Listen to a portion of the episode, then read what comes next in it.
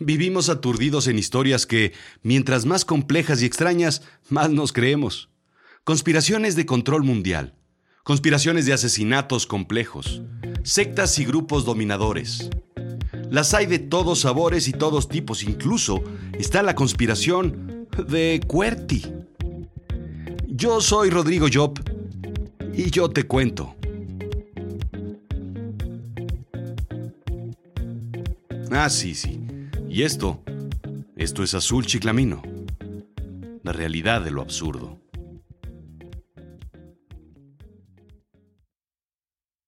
Teorías de conspiración hay muchas. Todos los días hay una nueva. Que si Chabelo se inyecta hormonas de extraterrestre y por ello vive joven y fresco a sus 239 años. El gran miedo de los Estados Unidos es la gran teoría de la latinización norteamericana, la invasión hormiga planeada para el siglo XXII. The Telegraph menciona teorías de todo tipo. No hace falta mencionar las clásicas teorías de conspiración de la llegada del hombre a la luna o del asesinato de John F. Kennedy. OVNIs cayendo en Roswell, el 9-11, el 11 de septiembre del 2001, o la teoría de que los Oxos son centros de espionaje del gobierno mexicano.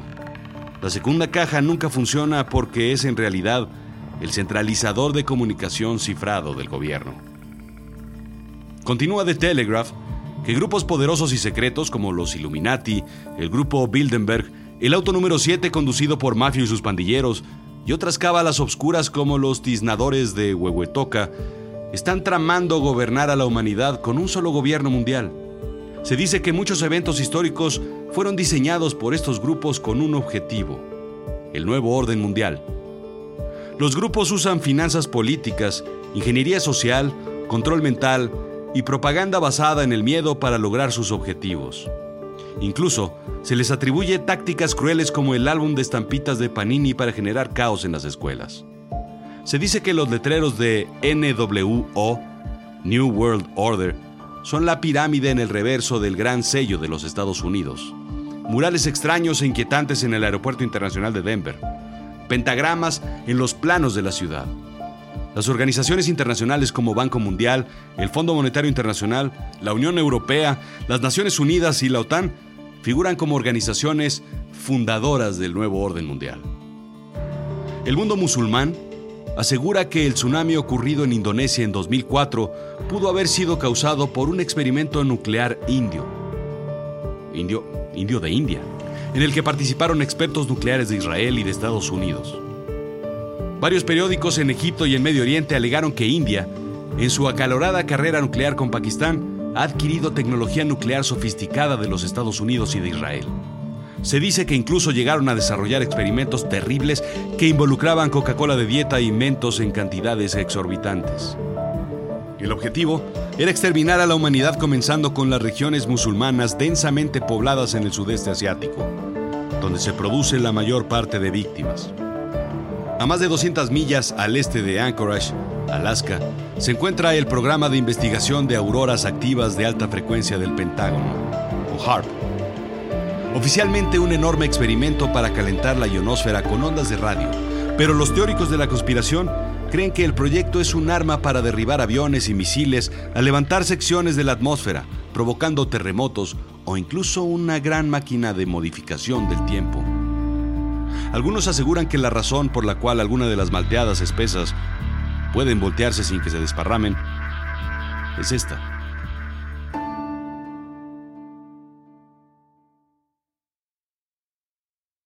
Una teoría interesante es el experimento Filadelfia.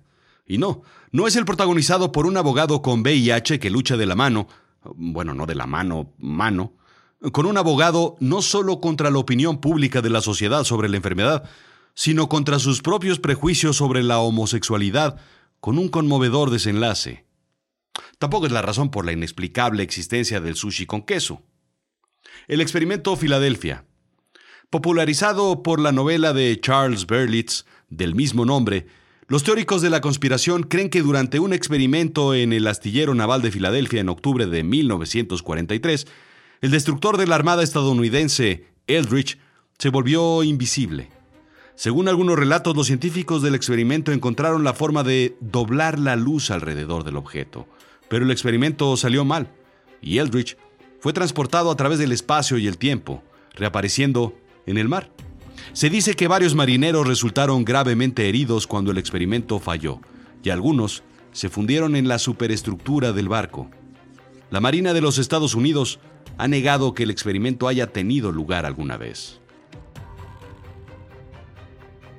Indica la BBC que en 1873 Remington adoptó el teclado QWERTY para sus máquinas de escribir. Inventado por Christopher Scholes, un oficial portuario de Milwaukee, senador de Wisconsin, editor de periódico y coleccionista de corcholatas y taparroscas, intenta inventar no una máquina de escribir, sino la máquina de escribir. Este es el momento en el que debes voltear a ver tu teclado de la computadora o del teléfono inteligente. Verás las primeras filas de la letra en esa secuencia. Q, W, E, R, T, Y. QWERTY. Fue señalado como el creador de una conspiración para que el curso del lenguaje se entorpeciera. Su objetivo, retrasar al mecanógrafo. Pero, ¿cómo es posible que un inventor sea capaz de sabotear su propia creación? El desarrollo de la máquina de escribir fue un desafío complicado que combina un complejo sistema mecánico con un sistema de tintas y una interfase que levanta palancas, muelles, barras y sellos. El primer intento fue obviamente alfabético, pero se topó con el reto de evitar que las barras chocaran como sucedió con los primeros prototipos. Scholz verificó la frecuencia y combinación de las letras para su diseño. Una vez terminado el diseño, comenzaron las guerras de las máquinas de escribir, en donde la competición de mecanografía hacía a la gente luchar por lograr el mayor número de palabras. Hay quienes incluso dicen que vendían cervezas, gorras, camisetas, cueritos y que los tacos de cochinita desplazaron a los hot dogs porque eran los mejores de la zona. Como era de esperarse, las barras chocarían y se atorarían por las altísimas velocidades, por lo que Scholz las reacomodó para bajar la velocidad de la mecanografía, y así la máquina fuera eficiente a velocidades bajas.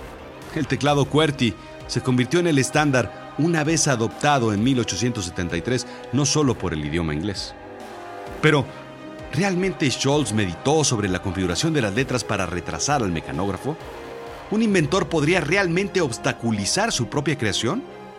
Si un mimo hiciera como que tecleara en una máquina de escribir invisible, ¿usaría la configuración QWERTY?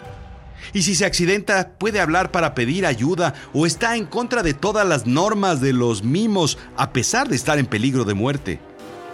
Puede ser acusado Scholz de crear una conspiración para pervertir el curso del lenguaje y limitar la velocidad de la creatividad y la documentación del lenguaje, llegando a poner en peligro a miles de millones por lesiones por tensión de esfuerzo repetitivo? Preguntas.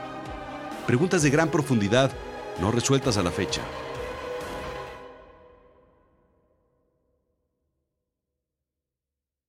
El profesor Koichi Yasuoka de la Universidad de Kioto asegura que el teclado QWERTY no es ergonómico Aún así explica que la T y la H se encuentran separadas por una línea imaginaria entre las dos manos, siendo dos de las letras más utilizadas en el inglés.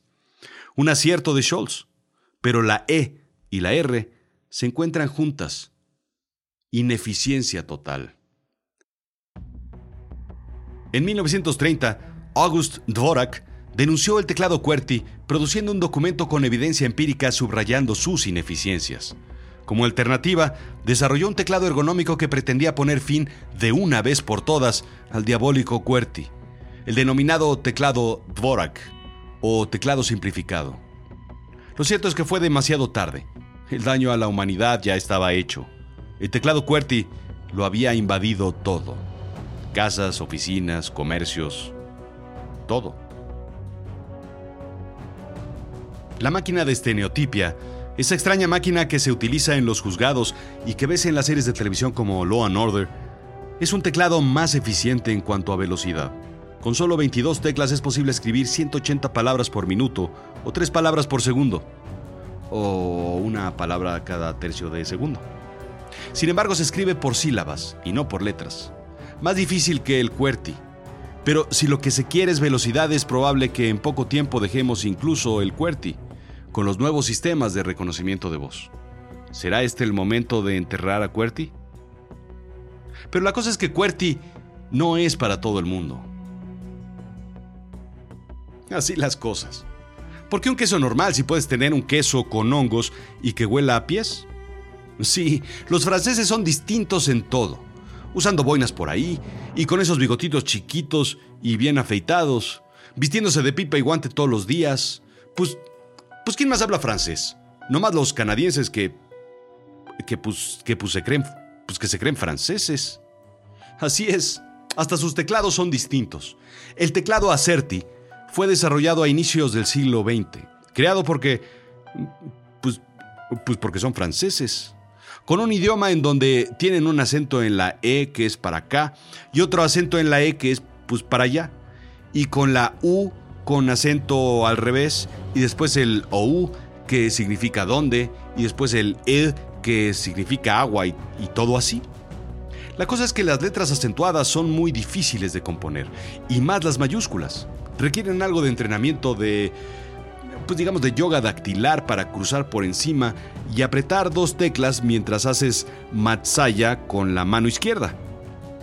Esos movimientos, según el Ministerio de Cultura francés, dice que mucha gente los desconoce, por lo que son omitidos. La mayoría de la gente evita acentuar las mayúsculas. Lo mismo sucede con la cedilla, aquella rara C macha eh, con un rabillo por debajo al igual que las ligaduras que nos permiten hacer combinaciones de dos sonidos, esa que es eh, con la O y la E, que pues que cuestan un huevo, ¿no? Que cuestan un... Uf, quiero decir. Hoy en día existe un proyecto en Francia para reconfigurar el teclado y tener todas las complicaciones como la ñ, que sería más bien como una N con virgulilla, eh, que esté disponible en un teclado. Esto es casi irrelevante, solo quería decir virgulilla.